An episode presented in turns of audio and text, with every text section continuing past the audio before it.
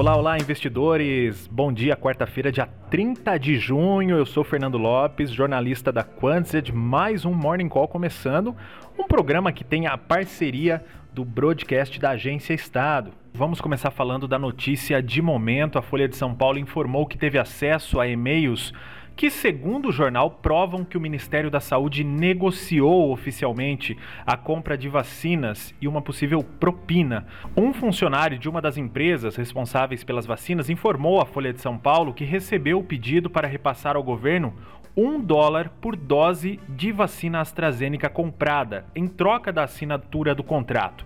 A notícia repercutiu bastante muito negativamente para o governo, que começou a agir rápido. Ontem à noite mesmo, o Ministério da Saúde exonerou o diretor do Departamento de Logística do Ministério, Roberto Dias, que teria cobrado propina então para fechar o contrato de compra de doses.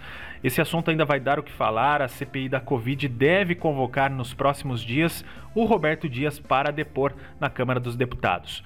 Falando um pouco de crise hídrica, ontem à noite, em reunião extraordinária, a ANEEL decidiu abrir consulta pública para um novo aumento da bandeira vermelha 2 em agosto e informa que o valor poderá subir para R$ 11,50 a cada 100 kWh.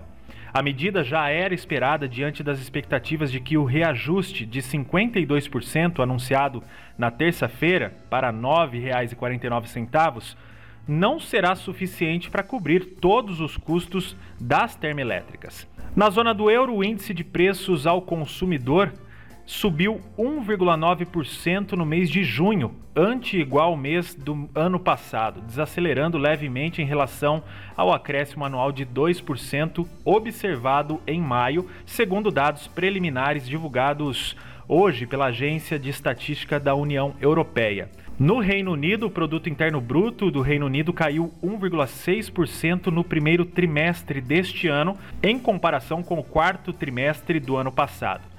Nos Estados Unidos, a temporada de férias está chegando, os volumes de fluxo estrangeiro já estão diminuindo bastante. O nosso especialista em análises macro, Fábio Fares, explicou que em períodos de férias os americanos têm o hábito de mexer menos com os investimentos e por isso o mês de julho deve ter um fluxo fraco estrangeiro aqui no Brasil. Falando agora um pouco de empresas, a Petrobras concluiu hoje o follow-on para a venda de sua participação de 37,5% na BR Distribuidora. O valor da operação deverá girar em torno de 11 bilhões de reais. A Localiza aprovou aumento de capital social para 600 milhões de reais por meio de uma capitalização de parte do saldo de reserva de lucros, sem emissão de novas ações. A JHSF concluiu a transação com o XP Malls, fundo de investimentos imobiliários, para a venda de 30% do Cidade Jardins, conforme anunciado em agosto de 2019. E a Magazine Luiza vai abrir 50 lojas no Rio de Janeiro nas próximas semanas. A empresa informou que 23 lojas já serão abertas na próxima segunda-feira. Isso amplia ainda mais uma das forças da empresa que é unir lojas físicas à sua logística do e-commerce com mais pontos físicos para agilizar as entregas.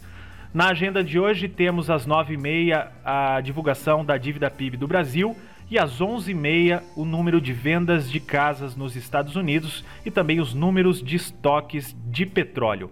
Lembrando que mais à noite, às 7 horas da noite, teremos uma live no YouTube da Quantset para falar sobre bolha. Realmente estamos numa bolha? Os nossos professores vão dar a opinião deles, trazer números macro da macroeconomia e, acima de tudo, né, te ensinar o que eles fazem em momentos de incerteza no mercado. Então, reforçando às 7 da noite no YouTube da Quantset.